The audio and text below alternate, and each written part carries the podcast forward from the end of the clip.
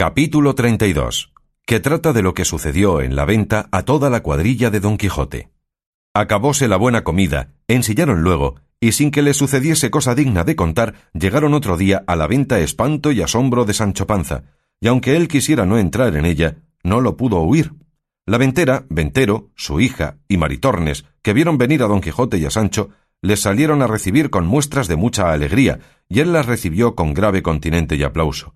Y díjoles que le aderezasen otro mejor lecho que la vez pasada. A lo cual le respondió la huéspeda que como la pagase mejor que la otra vez, que ella se le daría de príncipes. Don Quijote dijo que sí haría, y así le aderezaron uno razonable en el mismo camaranchón de marras, y él se acostó luego porque venía muy quebrantado y falto de juicio.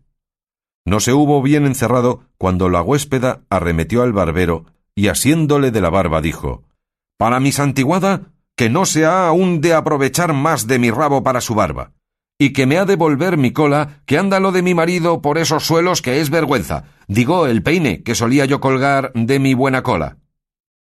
No se la quería dar el barbero, aunque ella más tiraba, hasta que el licenciado le dijo que se la diese, que ya no era menester más usar de aquella industria, sino que se descubriese y mostrase en su misma forma, y dijese a don Quijote que cuando le despojaron los ladrones galeotes se habían venido a aquella venta huyendo, y que si preguntase por el escudero de la princesa, le dirían que ella le había enviado adelante a dar aviso a los de su reino cómo ella iba y llevaba consigo el libertador de todos.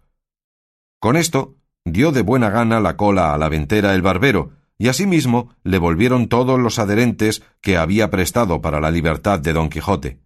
Espantáronse todos los de la venta de la hermosura de Dorotea, y aun del buen talle del zagal cardenio. Hizo el cura que les aderezasen de comer de lo que en la venta hubiese, y el huésped, con esperanza de mejor paga, con diligencia les aderezó una razonable comida.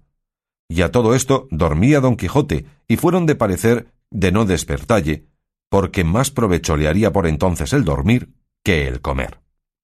Trataron sobre comida, estando delante el ventero, su mujer, su hija, Maritornes y todos los pasajeros de la extraña locura de don Quijote, y del modo que le habían hallado. La huéspeda les contó lo que con él y con el arriero les había acontecido, y mirando si acaso estaba allí Sancho, como no le viese, contó todo lo de su manteamiento, de que no poco gusto recibieron. Y como el cura dijese que los libros de caballerías que don Quijote había leído le habían vuelto el juicio, dijo el ventero No sé yo cómo puede ser eso, que en verdad que, a lo que yo entiendo, no hay mejor letrado en el mundo, y que tengo aquí dos o tres de ellos, con otros papeles que verdaderamente me han dado la vida, no solo a mí, sino a otros muchos. Porque cuando es tiempo de la siega, se recogen aquí las fiestas muchos segadores, y siempre hay algunos que saben leer, el cual coge uno de estos libros en las manos, y rodeámonos de él más de treinta, y estámosle escuchando con tanto gusto que nos quita mil canas. A lo menos, de mí sé decir que cuando oyo decir aquellos furibundos y terribles golpes que los caballeros pegan, que me toma gana de hacer otro tanto y que querría estar oyéndolos noches y días. Y yo ni más ni menos, dijo la ventera, porque nunca tengo un buen rato en mi casa sino aquel que vos estéis escuchando leer, que estéis tan embobado que no os acordáis de reñir por entonces. Así es la verdad, dijo Maritornes, y a buena fe que yo también gusto mucho de oír aquellas cosas que son muy lindas, y más cuando cuentan que se está la otra señora debajo de unos naranjos abrazada con su caballero y que les está una dueña haciéndoles la guarda, muerta de envidia y con mucho sobresalto. Digo que todo esto es cosa de mieles. ¿Y a vos? ¿Qué os parece, señora doncella? dijo el cura hablando con la hija del ventero. No sé, señor, en mi ánima, respondió ella. También yo lo escucho, y en verdad que aunque no lo entiendo, que recibo gusto en oillo. Pero no gusto yo de los golpes de que mi padre gusta, sino de las lamentaciones que los caballeros hacen cuando están ausentes de sus señoras, que en verdad que algunas veces me hacen llorar de compasión que les tengo. Luego, bien las remediárades vos, señora doncella, dijo Dulcinea, si por vos llorarán. No sé lo que me hiciera, respondió la moza, solo sé que hay algunas señoras de aquellas tan crueles que las llaman sus caballeros tigres y leones y otras mil inmundicias. Y Jesús, yo no sé qué gente es aquella tan desalmada y tan sin conciencia que por no mirar a un hombre honrado le dejan que se muera o que se vuelva loco. Yo no sé para qué es tanto melindre. Si lo hacen de honradas, cásense con ellos, que ellos no desean otra cosa. Calla, niña, dijo la ventera, que parece que sabes mucho de estas cosas y no está bien a las doncellas saber ni hablar tanto. Como me lo pregunta este señor, respondió ella, no pude dejar de respondelle. Ahora bien, dijo el cura, traedme, señor huésped, aquesos libros que los quiero ver. Que me place, respondió él. Y entrando en su aposento, sacó de él una maletilla vieja cerrada con una cadenilla, y abriéndola halló en ella tres libros grandes y unos papeles de muy buena letra escritos de mano. El primer libro que abrió vio que era Don Cirongilio de Tracia, y el otro de Félix Marte de Hircania, y el otro la historia del gran capitán Gonzalo Hernández de Córdoba con la vida de Diego García de Paredes. Así como el cura leyó los dos títulos primeros, volvió el rostro al barbero y dijo Falta nos hacen aquí ahora el ama de mi amigo y su sobrina. No hacen, respondió el barbero, que también sé yo llevallos al corral o a la chimenea, que en verdad que hay muy buen fuego en ella. Luego, ¿quiere vuestra merced que más libros? dijo el ventero. No más, dijo el cura, que estos dos, el de don Cirongilio y el de Feliz Marte. Pues por ventura, dijo el ventero, mis libros son herejes o flemáticos que los quiere quemar. Cismáticos, queréis decir, amigo, dijo el barbero, que no flemáticos. Así es, replicó el ventero, mas si alguno quiere quemar, sea ese del gran capitán y de ese Diego García, que antes dejaré quemar un hijo que dejar quemar ninguno de otros. Hermano mío, dijo el cura, estos dos libros son mentirosos y están llenos de disparates y de baneos, y este del gran capitán es historia verdadera, y tiene los hechos de Gonzalo Hernández de Córdoba, el cual, por sus muchas y grandes hazañas, mereció ser llamado de todo el mundo Gran Capitán, renombre famoso y claro, y de él solo merecido. Y este Diego García de Paredes fue un principal caballero natural de la ciudad de Trujillo, en Extremadura, valentísimo soldado y de tantas fuerzas naturales que detenía con un dedo una rueda de molino en la mitad de su furia, y puesto con un montante en la entrada de una puente, detuvo a todo un innumerable ejército que no pasase por ella, y hizo otras tales cosas que si como él las cuenta y las escribe él a sí mismo, con la modestia de caballero y de cronista propio, las escribiera otro libre y desapasionado, pusieran en olvido las de los Héctores, Aquiles y Roldanes. Tomaos con mi padre, dijo el ventero. Mirad de qué se espanta, de detener una rueda de molino. Por Dios, Ahora había vuestra merced de leer lo que hizo Feliz Marte de Hircania, que de un revés solo partió cinco gigantes por la cintura, como si fueran hechos de habas, como los frailecicos que hacen los niños.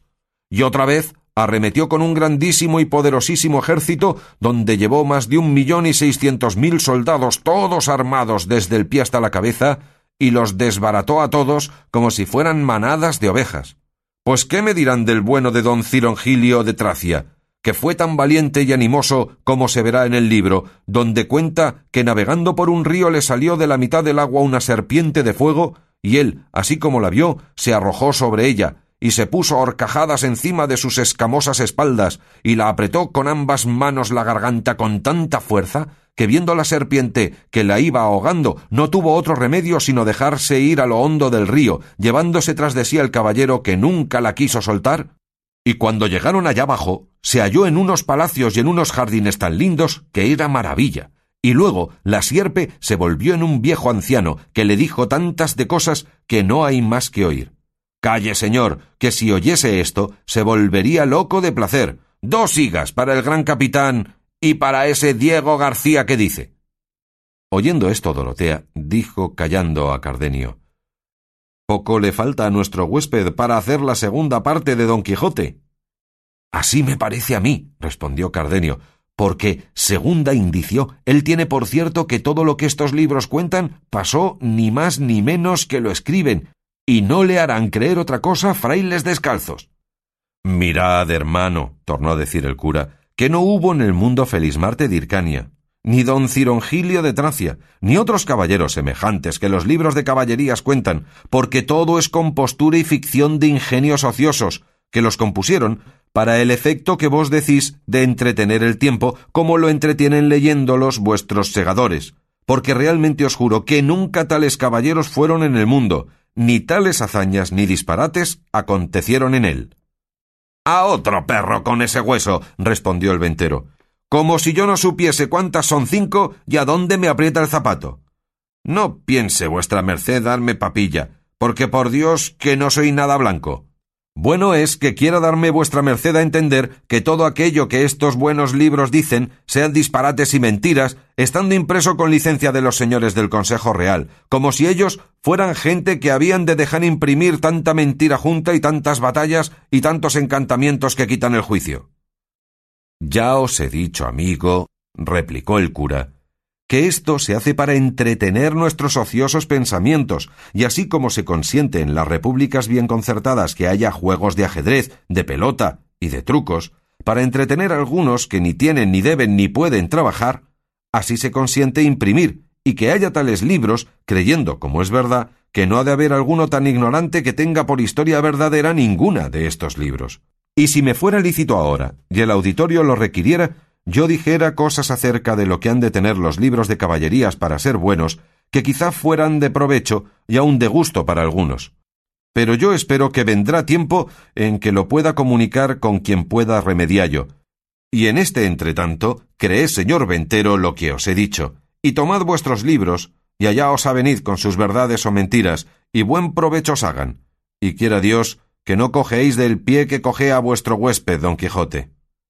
Eso no, respondió el ventero, que no seré yo tan loco que me haga caballero andante, que bien veo que ahora no se usa lo que se usaba en aquel tiempo, cuando se dice que andaban por el mundo estos famosos caballeros. A la mitad de esta plática se halló Sancho presente y quedó muy confuso y pensativo de lo que había oído decir, que ahora no se usaban caballeros andantes, y que todos los libros de caballerías eran necedades y mentiras, y propuso en su corazón de esperar en lo que paraba aquel viaje de su amo, y que si no salía con la felicidad que él pensaba, determinaba de dejalle y volverse con su mujer y sus hijos a su acostumbrado trabajo. Llevábase la maleta y los libros el ventero, mas el cura le dijo Esperad, que quiero ver qué papeles son esos que de tan buena letra están escritos. Sacólos el huésped y dándoselos a leer, vio hasta obra de ocho pliegos escritos de mano y al principio tenían un título grande que decía Novela del curioso impertinente. Leyó el cura para sí tres o cuatro renglones y dijo Cierto que no me parece mal el título de esta novela y que me viene voluntad de leella toda. A lo que respondió el ventero Pues bien puede leella su reverencia, porque le hago saber que algunos huéspedes que aquí la han leído les ha contentado mucho y me la han pedido con muchas veras, mas yo no se la he querido dar, pensando volvérsela a quien aquí dejó esta maleta olvidada con estos libros y estos papeles, que bien puede ser que vuelva su dueño por aquí algún tiempo, y aunque sé que me han de hacer falta los libros, a fe que se los he de volver, que aunque ventero, todavía soy cristiano. Vos tenéis mucha razón, amigo, dijo el cura, mas con todo eso, si la novela me contenta, me la habéis de dejar trasladar. De muy buena gana, respondió el ventero. Mientras los dos esto decían, había tomado Cardenio la novela y comenzado a leer en ella, y pareciéndole lo mismo que al cura, le rogó que la leyese de modo que todos la oyesen. Si leyera, dijo el cura, si no fuera mejor gastar este tiempo en dormir que en leer. Harto reposo será para mí, dijo Dorotea, entretener el tiempo oyendo algún cuento, pues aún no tengo el espíritu tan sosegado que me conceda dormir cuando fuera razón. Pues de esa manera, dijo el cura. Quiero leerla por curiosidad siquiera. Quizá tendrá alguna de gusto. Acudió maese Nicolás a rogarle lo mismo, y Sancho también, lo cual visto del cura, y entendiendo que a todos daría gusto y él le recibiría, dijo Pues así es, esténme todos atentos que la novela comienza de esta manera.